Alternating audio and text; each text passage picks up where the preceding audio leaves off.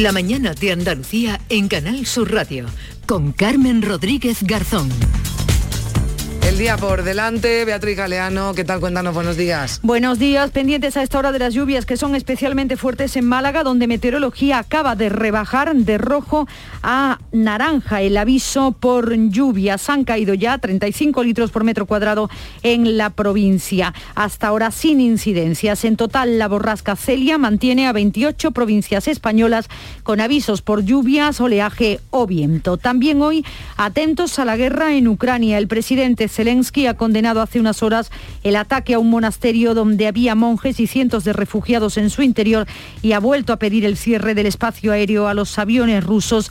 También ha advertido a los eh, negociadores eh, que eh, podría, que piden ese cierre porque la guerra podría llegar a Europa. Los negociadores de Rusia y Ucrania volverán a reunirse este lunes a través de videoconferencia y desde Ucrania señalan que hay una actitud más positiva por parte de Rusia. En España, los partidos políticos analizan hoy los efectos políticos, económicos y sociales de la guerra en Ucrania tras la conferencia de presidentes que se celebró ayer en La Palma. Hoy además comienza un paro indefinido en el transporte por carretera por la subida de los combustibles agravada desde el comienzo de la guerra en Ucrania. Es un paro indefinido organizado por la Plataforma para la Defensa del Sector formada por pymes y autónomos. La audiencia de Jaén juzga este lunes a dos hombres acusados de asesinar a golpes a un compatriota en Temporero, en Frailes. La Fiscalía pide una pena de 19 años de prisión. Y el pabellón de España en la Expo de Dubái acoge este lunes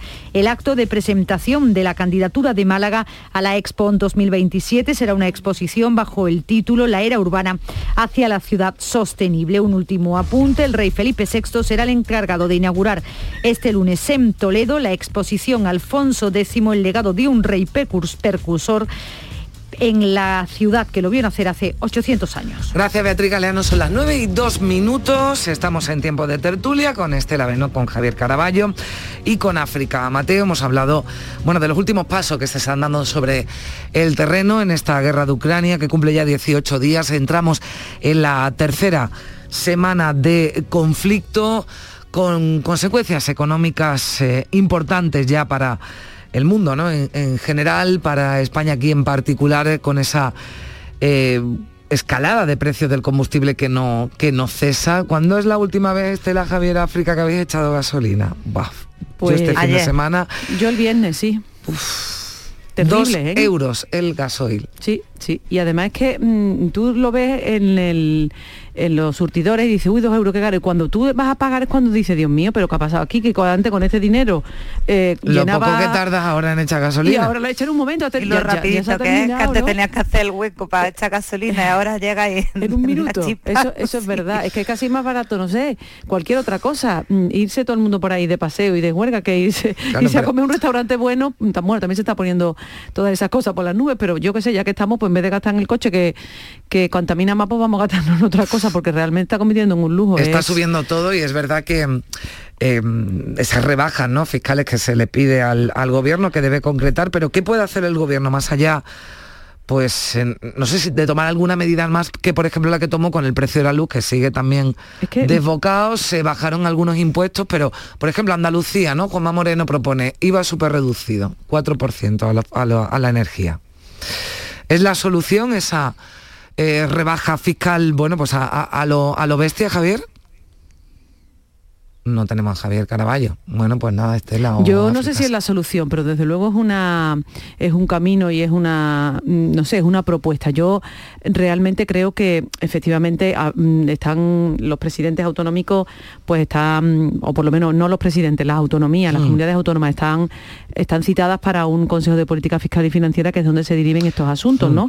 Que es el, el, órgano pues donde se toman estas medidas o la ministra Montero en este caso plantea y luego se llegan a acuerdos yo creo que habrá que tomar alguna decisión porque realmente eh, la subida de los combustibles no es una cosa que esté pasando solo en Andalucía o solo en España, está pasando en toda Europa. Ya sabemos que es una de los vértices de la, guerra que está llevando a cabo Putin, que estaba presionando el mercado desde hace mucho tiempo. Ha ido. Este hombre no, no ha atacado a Ucrania de pronto un día porque se le ha ocurrido mm, así de un día para otro. Esto ha sido una estrategia muy pensada y muy meditada, ¿no? Entonces, la presión en el en la subida de los combustibles y del gas ruso, pues ha sido evidentemente clave. Y aquí estamos pagando todo eso.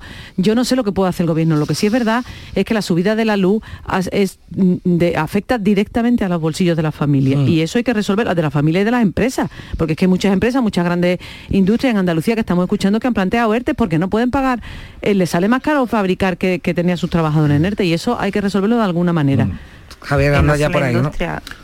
Ah, no, no, sí, sí, no. Eh, eh, y, os iba, y os iba a decir antes cuando estabais hablando de lo de llenar el depósito. Yo hace años que, vengo diciendo que tendríamos que tener eh, el regreso a la peseta durante un día. estamos con el euro desde el año 2000, pero el regreso a la peseta durante un día para que tengamos constancia de, de cómo subió eh, el precio, el coste de la vida desde que estamos en el euro. Porque pasamos, vamos, eh, fue una equiparación de, de, 100, de una moneda de 100 pesetas a un euro, que era, mm. que era 1,66. Tú imagínate, Carmen, eh, lo que es llegar ahora a una gasolina y te diga 90.000 pesetas, 100.000 pesetas llenar el depósito. Pues que era la entrada de un piso antes. Nos vamos todos unos después. Bueno, es que además estamos hablando nosotros como algo de África, decir, bueno, es que llenamos el coche y eso, bueno, pues, oye, pues eh, de pagar 60 euros ahora pagas 80 o 90 euros por llenar el coche.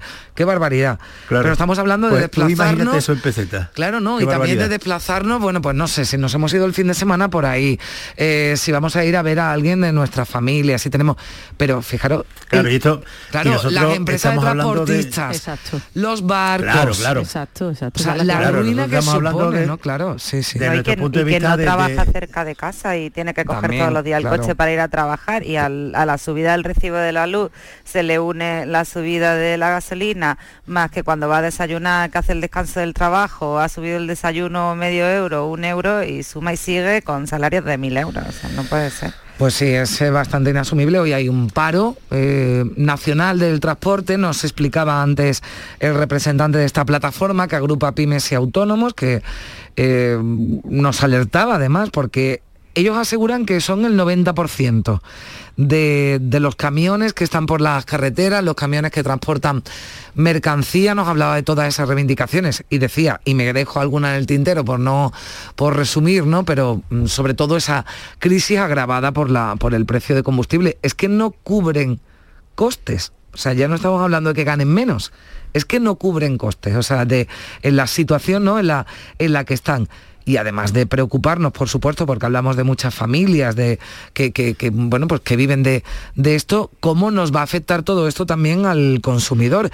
Porque claro, es verdad que se ha hablado mucho, oye, el desabastecimiento no es real pero todos hemos ido ya o hemos visto imágenes de supermercados en los que faltan cosas. Eh, más que faltan cosas, yo creo que, que, todo el mundo se ha vuelto un poco loco. Después de lo que hemos vivido, yo también hmm. quiero, hombre, vamos a intentar poner las cosas en su justo término, ¿no?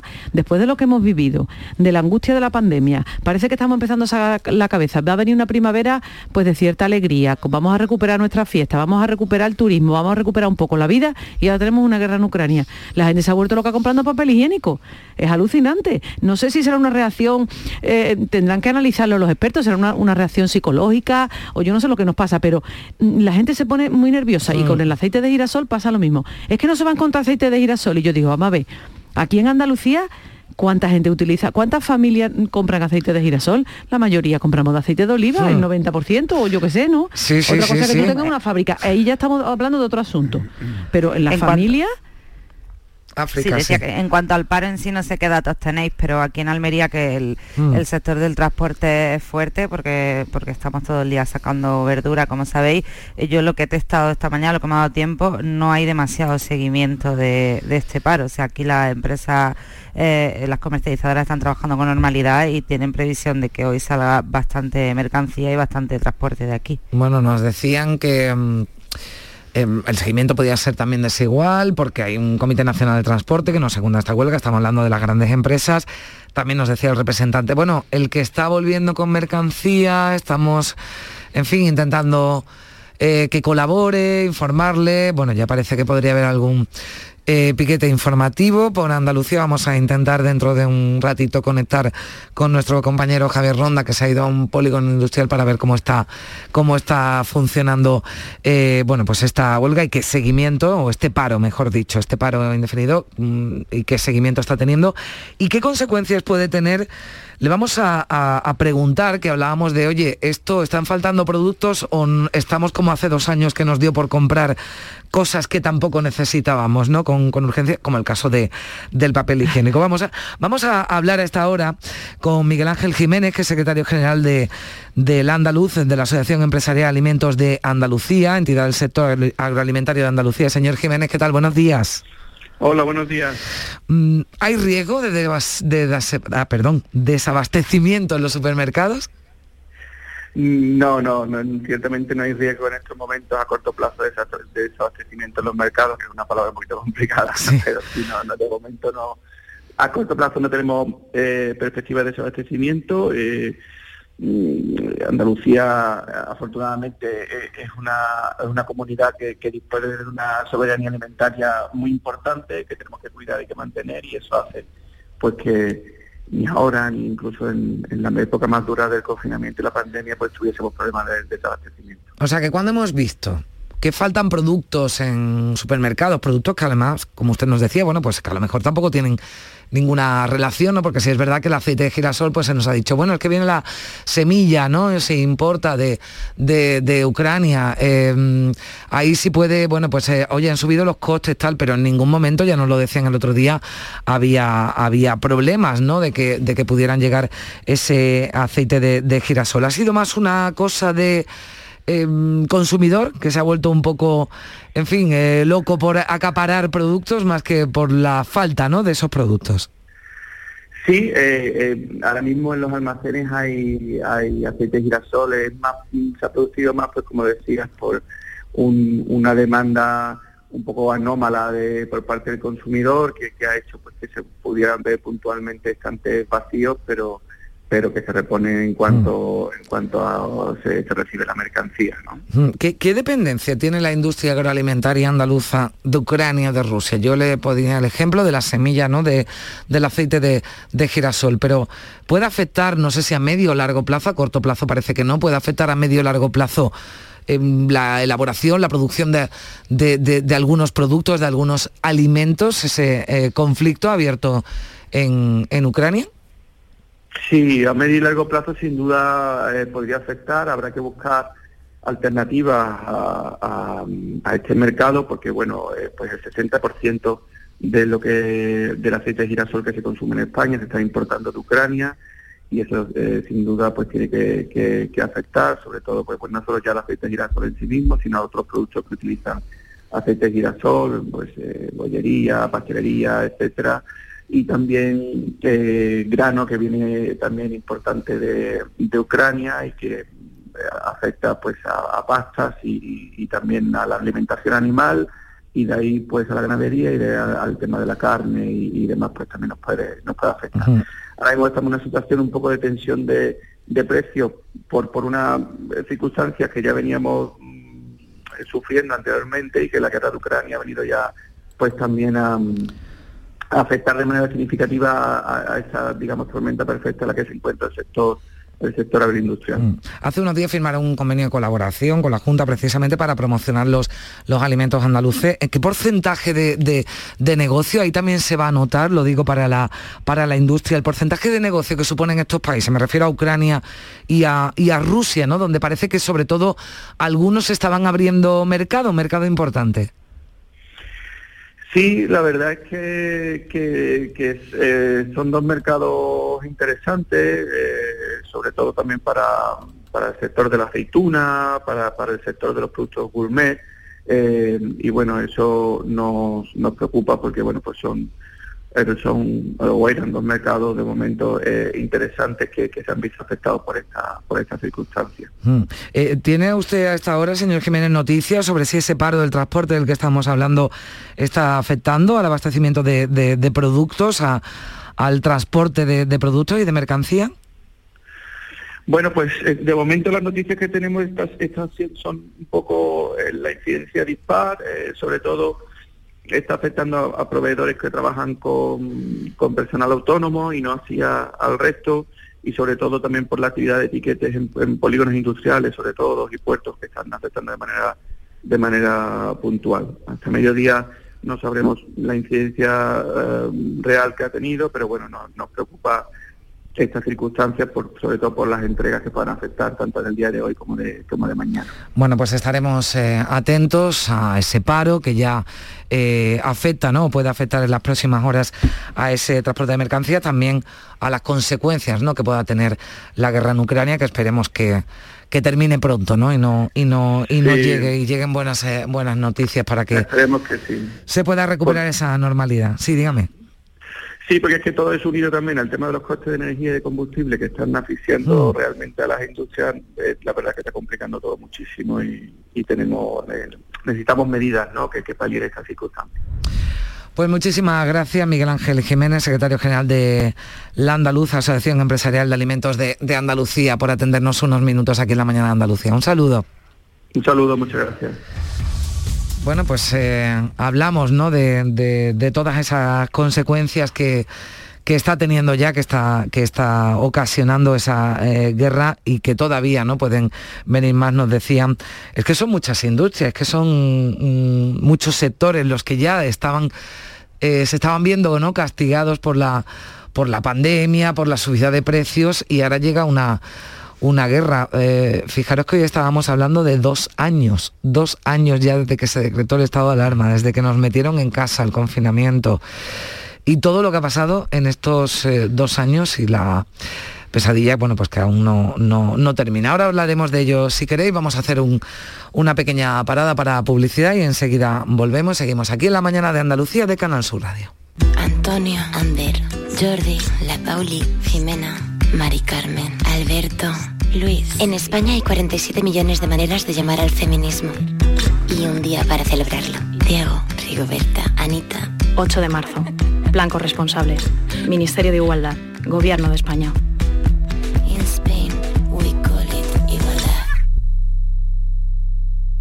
Con Social Energy, di no a la subida de la luz y ahorra hasta un 70% en tu factura con nuestras soluciones fotovoltaicas. Aprovecha las subvenciones de Andalucía y pide cita al 955 44 11 11 o en socialenergy.es. Solo primeras marcas y hasta 25 años de garantía. La revolución solar es Social Energy. Sevilla. Canal Sur Radio. Porque realizar una obra eficaz y eficiente en Sevilla es posible. Revesan. Contamos y trabajamos con arquitectos, administradores de fincas y para particulares, llevando a cabo sus proyectos con la calidad y seriedad que nos caracteriza. Contáctenos en revesan.es. Revesan, transformando Sevilla. Por fin llega el momento más esperado de las letras sevillanas. Del 15 al 20 de marzo, Tomares celebra su decimotercera Feria del Libro, la primera gran cita literaria del año en España. Seis días en los que Tomares reúne a los mejores escritores del momento en una feria más grande que nunca, con más días, más casetas, más actividades y más autores. Ayuntamiento de Tomares. Tomares, como a ti te gusta. Plaza de Toros de Sevilla, Empresa Bajés, abono de localidades de la temporada taurina 2022, renovación de abonos del 14 al 22 de marzo, nuevos abonos del 14 al 26 de marzo, abono especial para jóvenes y jubilados, posibilidad del pago fraccionado del abono, horas de taquilla de 10 a 2 y de 5 a 8 en las taquillas oficiales de la empresa, en la Plaza de Toros, Paseo de Colón, lamaestranza.es, patrocinado por Caja Rural del Sur. Si necesitas un hogar, no busques más. Ven a conocer las promociones de Vía Célere en Welcome Home Sevilla, el 25 y 26 de marzo. Encontrarás tu casa ideal en Sevilla o Cádiz, con magníficas zonas comunes, piscina, gimnasio, sala social gourmet. Viacelere.com. Casas que innovan tu vida. Se acerca a las nueve y media de la mañana y desde hace unos minutos, Berrocar Automóviles te espera en sus instalaciones. Desde Grupo Berrocar te deseamos que tengas un buen día. Había una vez un barquito chiquitito. Había una vez unas vacaciones únicas y un momento único para reservar. La semana del crucero de viajes El Corte Inglés. Reserva desde 658 euros tu crucero por el Mediterráneo desde Barcelona con NCL a bordo del Norwegian Epic, con un 35% de descuento y pagando en seis meses. Además, puedes incluir todos los extras desde 50 euros por persona. Financiación ofrecida por Financiera El Corte Inglés y sujeta a su aprobación. Consulta condiciones en viajeselcorteingles.es. 17 millones de euros. 17 millones de euros. Date prisa, que te quedas sin ellos. Compra ya tu cupón del Extra Día del Padre de la ONCE. Pídeselo a tu vendedor de la 11 en puntos de venta autorizados y en juegos11.es. Este 19 de marzo, 17 millones de euros pueden ser tuyos. Extra Día del Padre de la 11. Compensa y mucho. A todos los que jugáis a la 11, bien jugado. Juega responsablemente y solo si eres mayor de edad.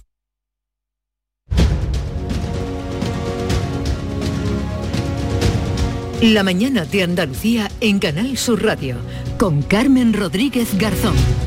Y con Estela Benón, Javier Carabaño, eh, Caraballo y África Mateos estamos hablando de, de la actualidad de la, de la guerra pendiente de que se produzca cualquier novedad, ojalá novedad y buena en esas eh, conversaciones de paz, ¿no? que ya tienen otro nombre, ya suena de, de otra forma que esperemos que lleguen a, buen puerto. Eh, ahora enseguida, si os parece, recordamos un poquito cómo han sido estos dos años, cómo han cambiado estos dos años, qué es lo que nos queda por delante, porque hay zonas en las que está subiendo la tasa de incidencia después de algunas fiestas y algunas cosas que eh, en fin, pues eh, se están celebrando en estos días y lo que queda por delante. Pero me gustaría preguntaros antes por el lema que ya sabemos del Congreso Nacional del PP, que se va a celebrar en Sevilla. Lo haremos bien. Lo anunciaba González Pons, lo haremos bien, así eh, se va a presentar o con ese lema se va a presentar el Congreso Nacional del Partido Popular, del que dicen, bueno, pues va a salir un partido unido, plural. la elección lo haremos bien. Mm, ¿Qué te parece, África? Bueno, un, lema un poco simple, pero, pero como lo han hecho tan mal, quizás lo, sencillo era lo que, lo que mandaba ahora. Eh, la gente, eh, de los militantes, imagino, y tal del PP, lo que buscan es un poco de normalidad ante la normalidad que han vivido en las últimas semanas. Entonces, bueno, pues un lema tranquilo, muy, muy mm. gallego. No, no, dice nada, pero igual dice mucho. muy gallego, Caraballo. Sí, sí, volvemos a lo gallego. A ver.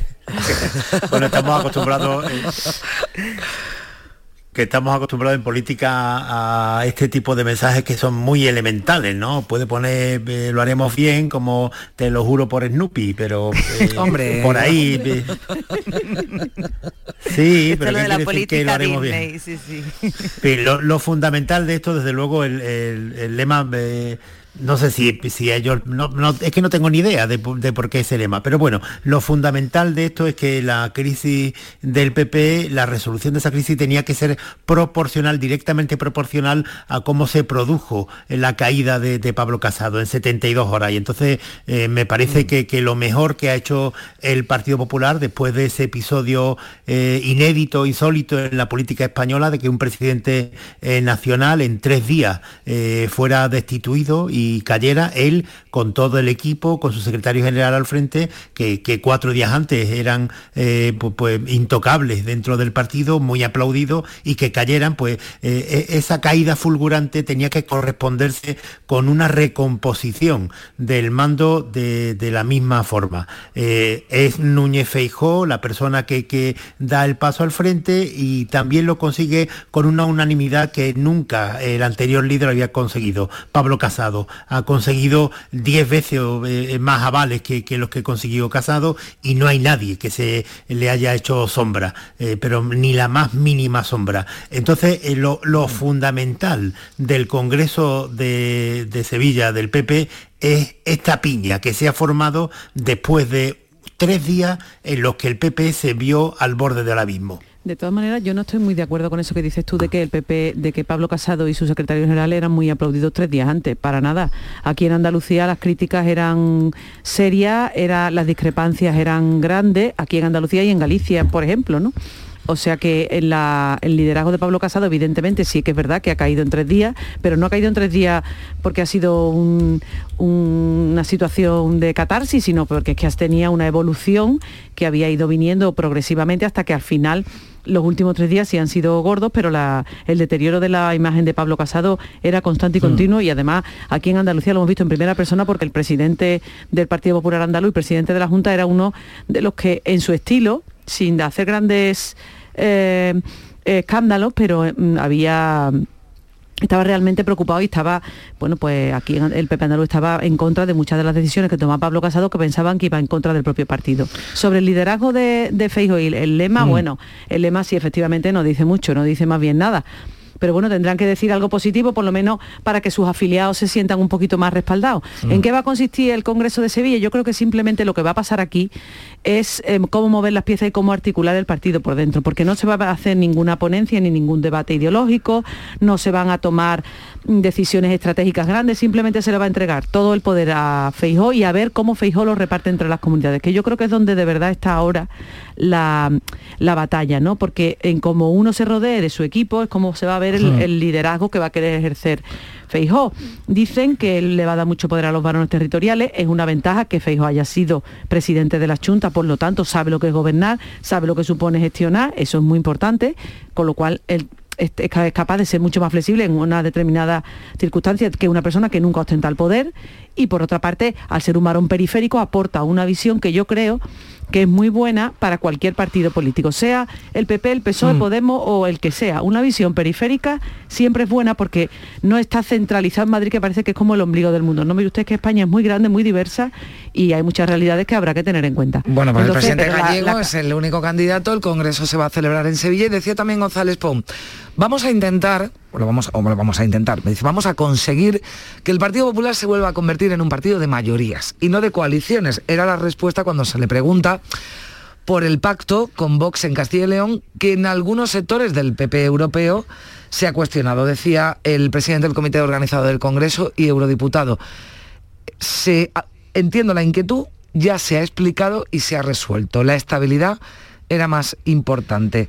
Este tema está zanjado porque ya sabemos que también hay distintas sensibilidades dentro del Partido Popular sobre la opinión ¿no? que puede eh, o que suscita un, pacto con, la formación de, de Abascal. Sí, sin irnos de lo que estábamos, la catarsis ha sido tan grande en el PP que ahora todo parece paz y amor pero yo dudo mucho, ojalá, pero yo dudo mucho de que Fijo lo vaya a tener tan fácil. Va a tener muy fácil la llegada, pero llega un partido que lleva eh, dos años o tres acostumbrado a, que ahí se mandaba con el cuchillo entre los dientes y al que se moviese eh, se llevaba un, un, cortecito, porque así ha sido como han gestionado Casado y su secretario general el partido en estos últimos años. Y luego hay pequeños granitos que no van a desaparecer y que no van a de repente a cambiar su estrategia y van a renunciar a todas cotas de poder, como por ejemplo Isabel Díaz Ayuso, aparte de eh, la parte que tiene de investigación y tal, que a ver por dónde terminan. Entonces tampoco llega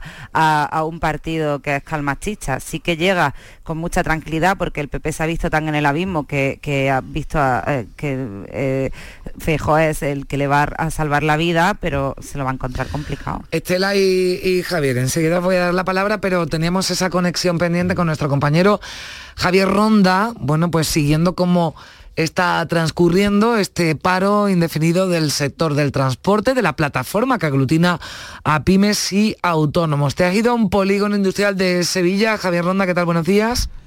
Hola, buenos días. Estamos en el centro logístico de la carretera de la isla, en Sevilla, uno de los mayores centros de transportes de toda Andalucía. Vemos ya algunos vehículos que se apilan aquí junto a estas enormes naves industriales. Estamos con Manuel, que es transportista. Buenos días. buenos días. ¿Usted qué mm. transporta habitualmente? Eh, carga general, o sea, eh, a graneles. Han comenzado a las 12 de la noche un paro indefinido Correcto. por el precio del combustible. ¿Esto a dónde va, dónde va a llegar? es el precio del combustible y muchas otras reivindicaciones que se vienen reivindicando ya hace mucho tiempo. Mucho tiempo, mucho tiempo. Pero ahora la gota ha sido lo de la guerra y el alza de los precios. Eh, ya estábamos muy mal. Ya estábamos, además estábamos ya un poco eh, concentrándonos para ver qué solución se le podía tomar, pero no, no, no, no, no, no podíamos llegar a buen término y esto del combustible, claro, ahora mismo trabajamos al 100% a pérdida. Vamos a ver, la última vez que mm. repostó usted el depósito, ¿a cuánto pagó el litro? Yo la última vez que reposté lo pagué a 1,73 fue y fue la semana pasada. He gastado el combustible y no puedo, no he vuelto a, mover el vehículo. ¿Lo tiene parado? Sí, sí, sí, el mío está parado. ¿Y qué pasó con la carga? ¿La pudo llevar? Sí, sí, sí. Sí, sí. Y ahora mismo, a partir de ahora, pérdidas. ¿Usted es autónomo, trabaja por una empresa? autónomo. Sí, vamos a pérdidas. Ahora mismo eh, estás trabajando, que es eh, uno de los principales problemas es que las tarifas del transporte que tenemos eh, datan de hace 21 años, congeladas. Cuando digo congeladas, es totalmente congeladas. ¿Qué pasa? Que no se han ido actualizando porque las grandes corporaciones pues tendrán sus, sus medios de cobrar ellos, sí, un precio justo eh, medianamente razonable a ellos, pero lo que nos trasladan a los pequeños y medianos, que somos el 92% de los transportistas, lo que nos trasladan es la verdad que un, cachondeo. Manuel, una cosa, ustedes saben que si se pone en huelga que o, paro indefinido como acaban de hacer, siguen llegando muchísimos camiones como están escuchando nuestros oyentes, puede haber problemas de desabastecimiento o no, depende de la carga que tengan. Es algo que la verdad no es nuestra intención ni de lejos ni de lejos que ocurra ningún tipo de, desabastecimiento, pero es un efecto colateral, es un efecto colateral. Pero es que no, es muy sencillo, la gente lo tiene que entender que es algo muy sencillo, es muy fácil. Tú no puedes trabajar por 100 y gastar 110 de combustible. Ya no estamos hablando impuestos, el IVA, el autónomo, mantenimiento, amortización del vehículo, ya no hablamos de eso. Estamos a pérdida nada más que hablando del combustible. Vamos a buscar la solución. ¿Ustedes qué es lo que reivindican? Reivindicamos que la señora ministra se reúna con el presidente Manuel Hernández, que es el presidente de Plataforma Nacional, se reúna para poder llegar a un entendimiento y poderle buscar un cauce de salida a este problemón problemón gordísimo que tenemos todos. Sí, por una parte los precios de los transportes y por otra el dinero o el precio del combustible. Es el, precio del combustible, eh, no, en, cierta manera es la tarifa. El, precio del combustible, si que lo quieren poner a 4 euros, pero a, a esa proporción tiene que ir el precio del porte. Ah. El precio del combustible que lo pongan al precio que quieran pero el precio del porte tiene que ir consecuente para que no trabajemos a pérdida, algo que está totalmente prohibido. Pues muchas gracias, ha quedado muy claro. Pues bueno, aquí hay muchísima concentración de... Han elegido ese punto, ¿no, Javier, para concentrarse, ¿no? En este día de paro indefinido, sí.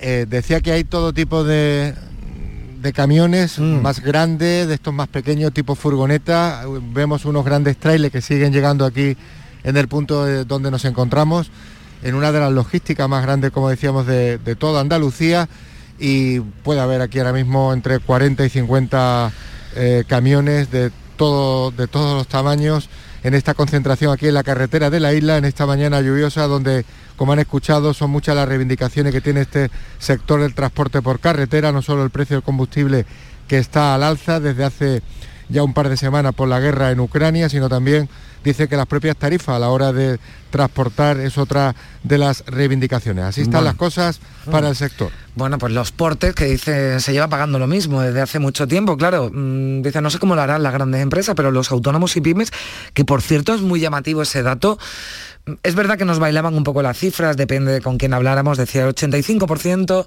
de los camiones de mercancías son de esta plataforma. Eh, Manuel, ¿no? Este camionero transportista con el que hablaba Javier Ronda, decía el 93%. Ya lo que... Hombre, si para el 93% de los camiones... Mm. Se colapsa todo, está clarísimo. No, pero lo que es el 85%, según tengo entendido, es que el, eh, de los transportes el 85% son autónomos y pequeñas y medianas empresas. Que eso lo aglutine una sola plataforma, una sola asociación, ya no lo sé, pero, eh, y, no va tanto, esta huelga no va tanto contra eh, la subida del precio del carburante, sino por la contratación. El gobierno creo que aprobó el año pasado un real decreto para eh, regular el transporte de mercancías y ellos lo que quieren es que en ese Real Decreto se le prohíba a los grandes eh, operadores, a, quienes eh, les, cargan a ellos los mm. camiones, que se les prohíba contratar una carga que esté por debajo del precio de, explotación. Es decir, lo que estaban explicando, si a ellos les cuesta llenar el, el depósito de gasolina para ir de Sevilla, de Almería a Madrid o de Almería a Holanda, les cuesta X que euros, pues que el, gran operador de, los hortofrutícolas que les está contratando esté prohibido por ley que le contrate por debajo de ese precio. Y, esto eh, hmm. eh, va exactamente por el precio del carburante, sí sí y no, porque si el gobierno prohíbe por ley que se contrate a estos eh, transportistas por debajo del precio de explotación, ellos se darán por, por, por satisfechos seguro. Claro, es que oh, no sé si, si os acordáis que hace no muchas semanas, lo que pasa es que parece que pasa, ha pasado un siglo, pero hace no muchas semanas estábamos hablando que faltaban eh, transportistas en, España, que faltaban transportistas en Andalucía, que era eh, un sector con una población que iba mm, disminuyendo, que la demanda era muy elevada y que efectivamente era necesario, era un nicho, digamos, de empleo para jóvenes y para, y para personas que quisieran emprender de alguna manera. Si os dais cuenta, hace muy poco estábamos hablando de eso. Pero y si ahora, escuchamos como escuchábamos a Manuel, seguro que nadie joven dice que me voy a dedicar yo a esto ahora. una pasta en el este carnet y ahora no voy a ganar dinero. Por eso digo, ahora estamos escuchando a este señor y decimos, mm, aquí hay algo que no está mm. encajando demasiado bien, ¿no? Bueno, eh, Javier y, no, y Estela, ¿no? Que no habéis hablado de, bueno, pues de eh, ese pacto entre, entre eh, Partido Popular y Vox en Castilla y León, que yo también os lanzo una pregunta. ¿Esto puede alterar otra vez el calendario electoral o puede el planteamiento de calendario electoral en, Andalucía, porque, bueno, pues algunos eh, compañeros en la media de comunicación decía, igual Juanma Moreno no va a esperar a que mm, se vean o se eh, noten qué políticas impone Vox en un gobierno como el de Castilla y León antes de convocar elecciones. O no, va a dejar ya pasar el tiempo y este debate, bueno, pues es recurrente y poco más. Javier.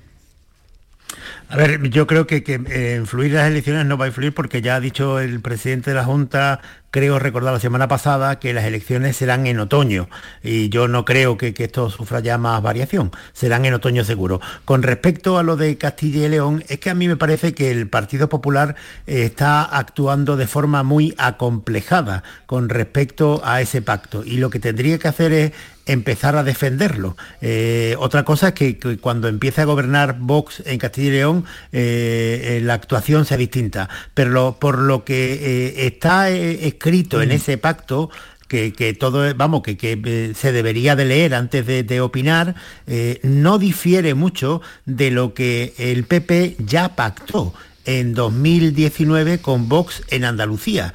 Eh, es muy parecido, con lo cual, eh, si en Andalucía eh, no podemos decir que haya habido unas reacciones de, lo que nos preocupa, por lo menos lo que me preocupa a mí, de la extrema derecha, como es que intente cerrar centros de menores inmigrantes, algo que, que sería ilegal, pero que lo pretende muchas veces Vox, o que se disminuya o se clausure o se derogue la ley de violencia de género, cosas que solicitó en Castilla y León y tampoco lo ha hecho, en Andalucía tampoco, y aquí se ha pactado con Vox, o que se derogue la ley de memoria histórica, que tampoco está en Castilla y León y tampoco se aplicó en Andalucía, pues lo que tiene que hacer el PP mm. es empezar a defender sin complejos ese pacto con Vox, eh, con, siempre estableciendo las líneas rojas del Partido Popular para pactar con la extrema derecha. Eh, por ejemplo, en Castilla y León se ha eh, implantado ahora en ese acuerdo pues lo de la violencia intrafamiliar. Mm. Y todo el mundo dice, bueno, pero es que en Andalucía también se pactó la violencia intrafamiliar. Y en Andalucía, que no se eh, contagió para nada a las políticas de, de, la Consejería de Igualdad, todo eso se tradujo en que se creó en 2020 o 2021 un teléfono de violencia intrafamiliar. Con lo cual, si en Castilla y León va a pasar lo mismo, ¿dónde está el problema? Eh, pero, Javier precisamente no apoyaron los presupuestos últimos porque no se había cumplido con algunos de los puntos de programa que en su día firmaron. No es así. Y aparte no es lo mismo estar dentro del propio gobierno y tener áreas de gobierno donde pueden decidir con cierta autonomía que estar fuera y tener que ir pactando desde fuera en sede parlamentaria los asuntos, no tiene nada que ver. Yo, coincido en esto con África. Hay varias cosas que yo creo que son relevantes. En primer lugar, yo pienso efectivamente, o por lo menos la información que yo tengo por parte del gobierno andaluz, que las elecciones no se van a mover ya y van a ser en otoño. a, final de octubre habrá eh, no sé si a, mediados o a finales de octubre habrá disolución del Parlamento y, habrá elecciones pues cuando a final de noviembre, a mediados de octubre, en mm. fin, depende de la fecha del calendario, probablemente pues en esa época, no en noviembre. Eh, en segundo lugar, efectivamente no es lo mismo estar dentro del gobierno, que es lo que va a pasar ahora, gestionar dinero público, que ser un, partido con el que tú tienes que pactar en el Parlamento y tienes que negociar una serie de mm. cosas, que es lo que ha pasado aquí en Andalucía. Mm. Y precisamente porque el PP andaluz no ha querido dar su brazo a torcer en esos asuntos que tú dices, porque hay otros asuntos que a lo mejor eh, Vox tiene razón. Por ejemplo, en la defensa del campo. Ellos consideran que los agricultores, los ganaderos y la pesca en Andalucía no tienen suficiente atención. Pues a lo mejor creen que debe gastarse más dinero en eso o de otra manera. Bueno, pues eso son, digamos, reivindicaciones que entran dentro del arco político. El problema está en asuntos que tenían un gran consenso y que ellos quieren romper. Por ejemplo, los menores inmigrantes, los niños que llegan sin padres, sin madre a Andalucía, que están completamente desamparados y ellos los califican directamente de delincuentes sin tener en cuenta pues nada más, solo porque son eh, de otra raza. Y por otro lado, el problema que tienen es que yo creo que yo no comprendo muy bien que es con la igualdad. El, último pleno que hemos celebrado en el Parlamento andaluz en la semana pasada, el jueves, el miércoles y el jueves, no se ha podido eh, hablar de una declaración institucional que defendía la igualdad entre las mujeres y los hombres y todas las medidas adecuadas para que eso sea real, lucha contra la brecha salarial y contra los techos de cristal, porque Vox se ha negado a firmar esa declaración, que era una pura declaración de intenciones, quiero decir que no, que no iba contra nadie. Primero, no obligaba y segundo, no, no iba contra nadie, al revés, defendía la igualdad. Y Vox tuvo que, hubo que suspender el Pleno, tuvieron que salir los vamos, tuvieron, no salieron porque quisieron los diputados de Vox y todos los demás grupos del arco parlamentario aprobaron esto. Estos temas son serios y graves y preocupan realmente en el PP. ¿Y qué va a pasar cuando desgraciadamente, que lo veremos, ojalá no, pero me temo que sí, haya una mujer asesinada en Castilla León y el gobierno de Castilla León se ponga detrás de una pancarta a favor de la víctima y Vox, que forme parte del gobierno, no se ponga. Ese es uno de los, esos son los problemas que agobian y que preocupan en el PP, tanto en el PP andaluz como en el PP hmm. de Feijóo, incluso también en Castilla León. Bueno, el gobierno ha hablado la portavoz del Ejecutivo, Isabel Rodríguez dice que exige a PP y Vox transparencia sobre el acuerdo, que a veces lo que dicen y escriben no se corresponde. Eso acaban de decir bueno, desde el gobierno. Venga, Javier, y terminamos con este tema.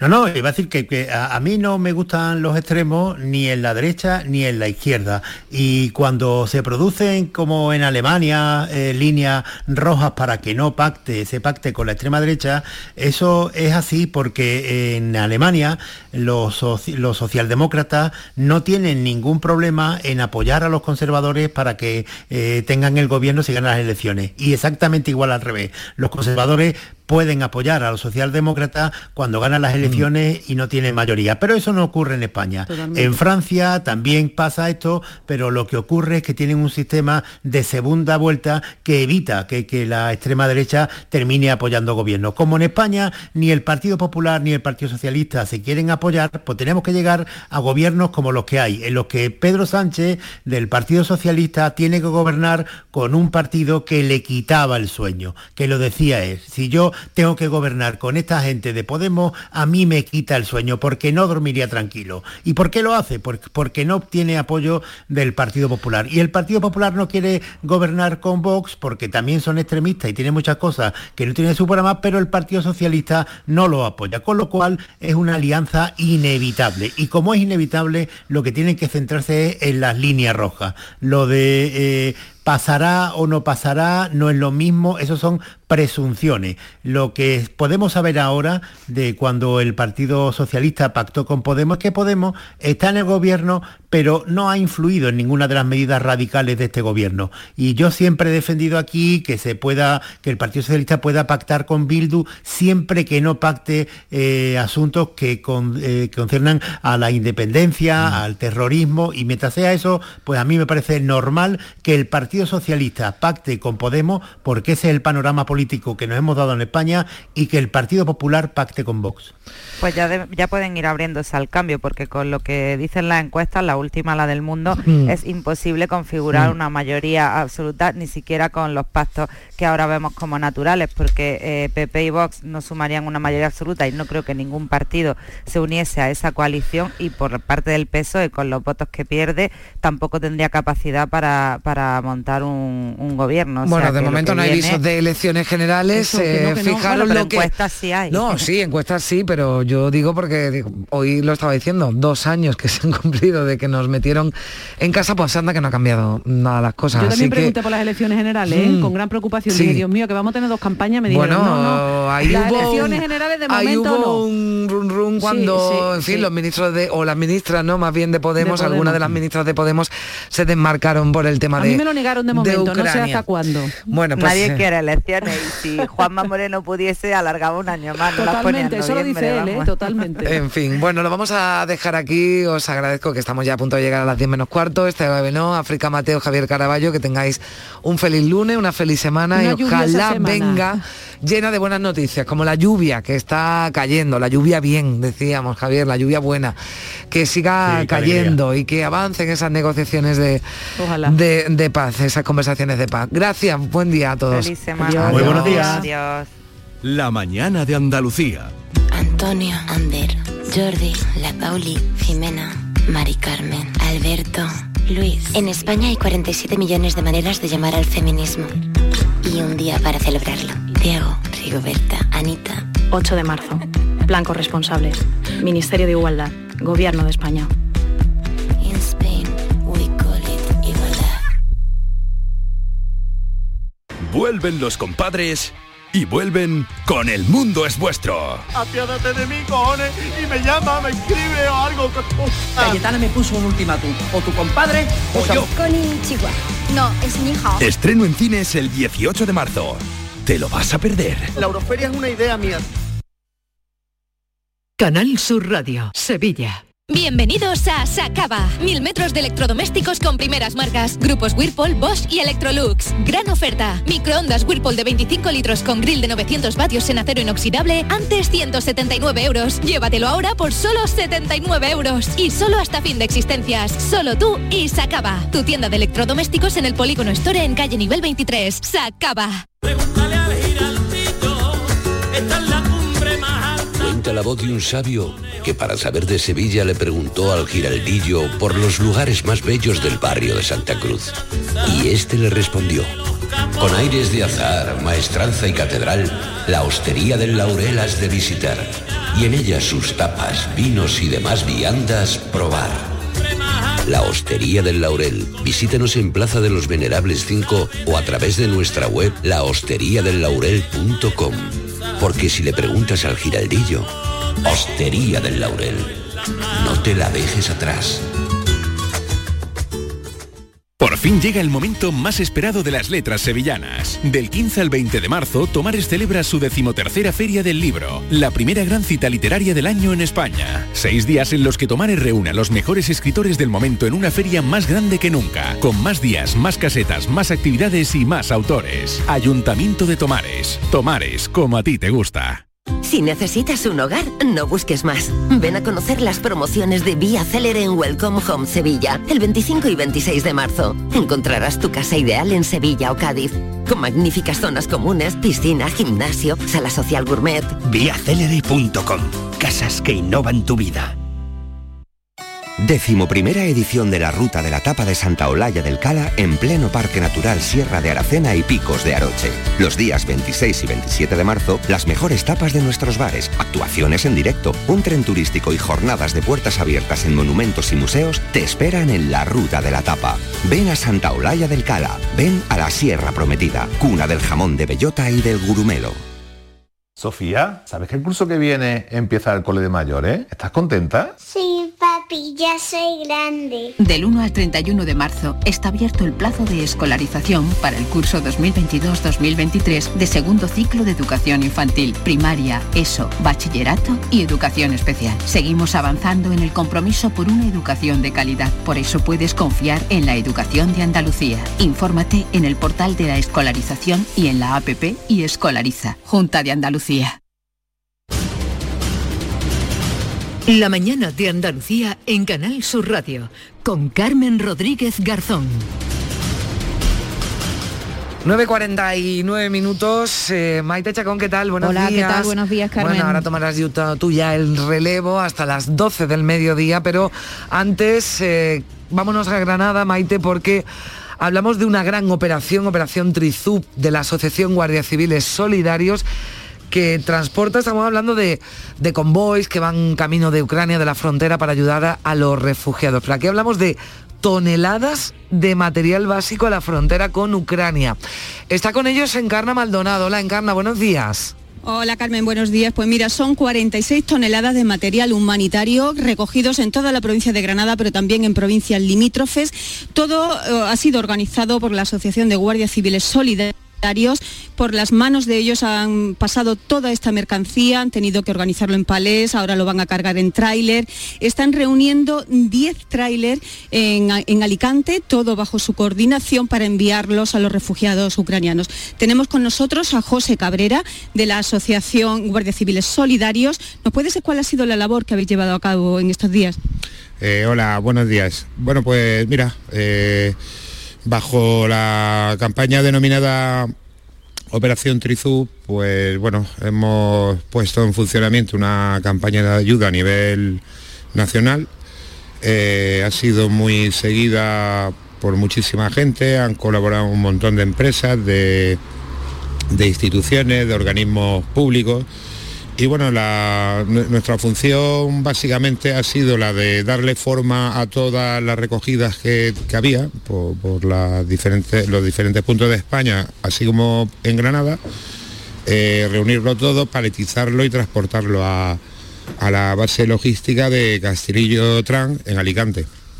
Sí, porque mm, todo este trabajo, lo han, un trabajo de logística que la verdad que es increíble, es bastante laborioso, lo han organizado la Asociación de Guardias Civiles Solidarios, mm. compatibilizándolo con sus turnos de trabajo. ¿No es así, José Luis Gómez? Buenos días. Bueno, buenos días, sí. Pues toda esta operación es parte de una manera altruista de la Asociación de Guardias Civiles Solidarios. Algunas veces demandamos de las instituciones, sobre todo en la institución de nuestro trabajo la Guardia Civil, que nos dé algunos días porque salimos de turno, de mañana, de noche y venimos aquí a paletizar recoger llamadas, o sea, una vorágine de historias que es difícil compatibilizar y encima con la familia, en la cual nos sustentamos, es un, un pilar muy de apoyo porque todo esto psicológicamente, mentalmente, físicamente es agotador.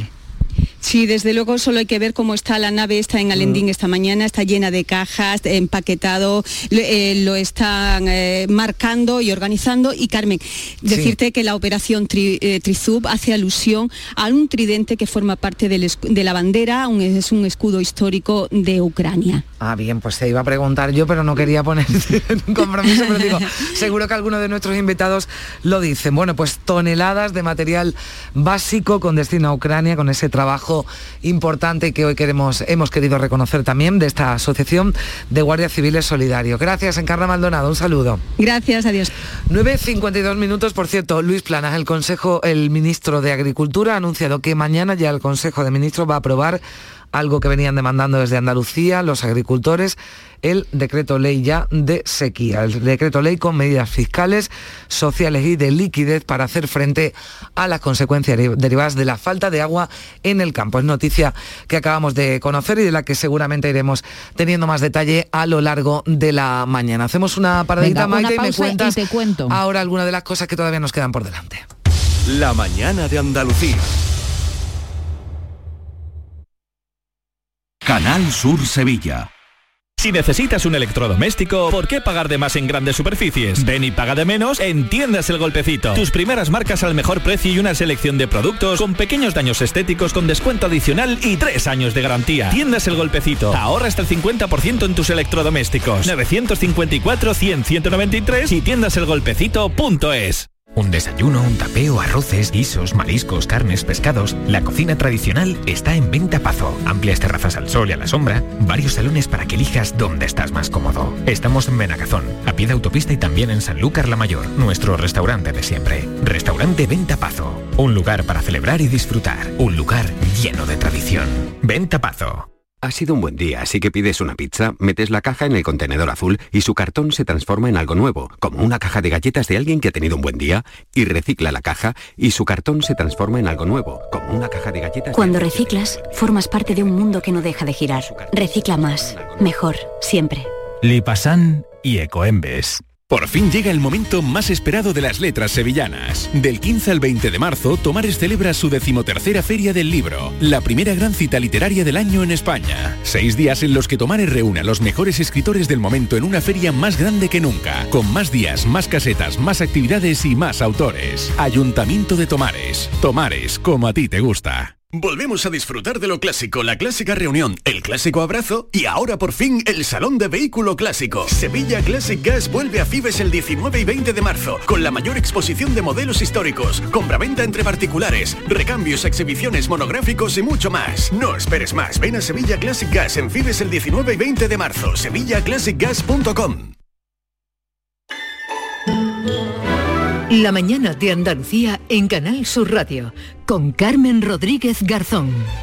Y con Maite Chacón, que como nos había prometido, nos avanza alguno de los asuntos que tenemos todavía por delante. Pues mira, eh, Carmen, mirando el cielo, mirando la ventana, oyendo caer la lluvia, yo no sé si a ti te ha despertado esta mañana, esta noche, a mí me ha despertado y me ha dado mucha alegría que llueva pero en condiciones, por lo sí, menos. Yo nunca imaginé que iba a venir al trabajo contenta mientras estaba lloviendo. Bueno, pues yo venía contenta. Digo, que falta hace la, el, la, la lluvia. lluvia. Bueno, sí. pues vamos hoy con nuestros oyentes, les proponemos que nos eh, simplemente Mm. nos llamen, nos manden mensajes al 679 40 200 y nos cuenten dónde está lloviendo, si es que está lloviendo en su pueblo, si es cómo se lo ha tomado. Bueno, en el Club de los Primeros le contaban a Charo Padilla, en Cártama está lloviendo a cubo. Digo, ¿qué forma? más gráfica. más gráfica y nos hemos enterado perfectamente de cómo estaba lloviendo Bueno, en Cártama a las 5 de la mañana. sí. Vamos a hablar con Javier Aguilar, que es eh, presentador del Tiempo en Canal Sur Televisión, meteorólogo. Le vamos a preguntar cuánto va a durar este episodio Sí. de lluvia, si va a venir efectivamente a mitigar la sequía. Acabas de dar tú la noticia, ¿no? Ya, ya, Sí, ya se ha declarado claro, oficialmente, mañana se declara Los oficialmente. problemas eh, vienen de lejos, esta lluvia seguro que van a aliviar de alguna forma, pero no van a Claro. solucionar esos Exactamente. problemas. que Los embalses están muy, muy castigados. Eh, sí. Además, eh, esta, esta celia, esta borrasca llega ya cuando la, la primavera está asomando, sol- no al final justo de- del invierno. Mm, Habitualmente en invierno en esta zona en, en Andalucía llueve menos que en primavera. A ver qué pasa, ¿no? A ver si es verdad que en primavera la cosa se anima y llueve y llueve más y se, se mitiga la sequía. Eso será a las 10 de la mañana, luego vendrá como todos los Mm. lunes Francisco Arevalo, a las 11 de la mañana recibimos a Yuyu con sus noticias falsas y hoy recibimos aquí en el programa a Álvaro de Luna. Me paso las noches. Álvaro de Luna presenta su primer álbum.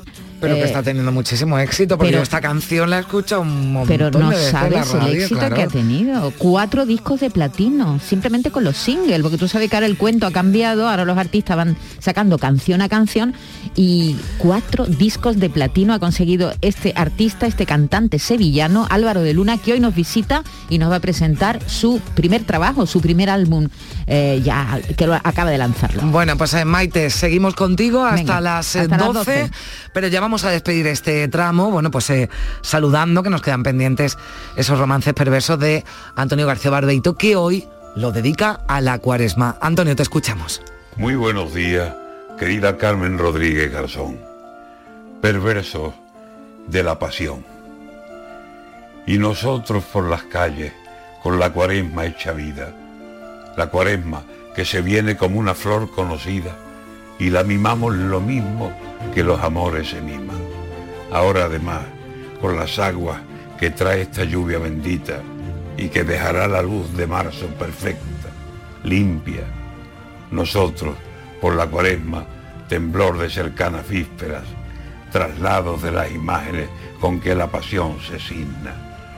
La pasión es de Jesús, y pasión que no es mentira, porque en el pueblo se siente como una heredada herida, con devoción y con fe, con entrega, pasión misma. Pero aquí, en esa pasión, pasa la imaginería y el llanto de dolorosas que van a lágrima viva son cristales que simulan ese llanto. Y las espinas se clavan en la madera, no en la carne. Y las heridas, la sangre que se derrama es pintada, aunque sentida.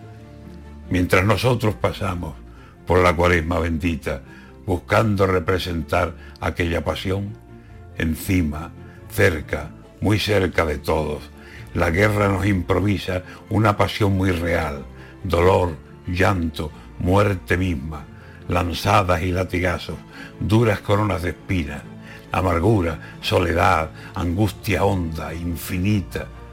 Nosotros, representando la pasión de aquellos días y la guerra tan cercana, nos muestra su pasión viva, muerte sin resurrección, la muerte, la muerte misma, sin gloria, llena de penas que se viven, no se pintan.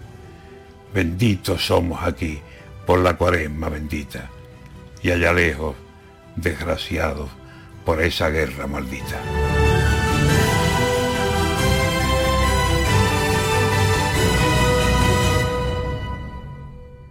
Cada noche, de lunes a jueves, tienes una cita a la que no puedes faltar.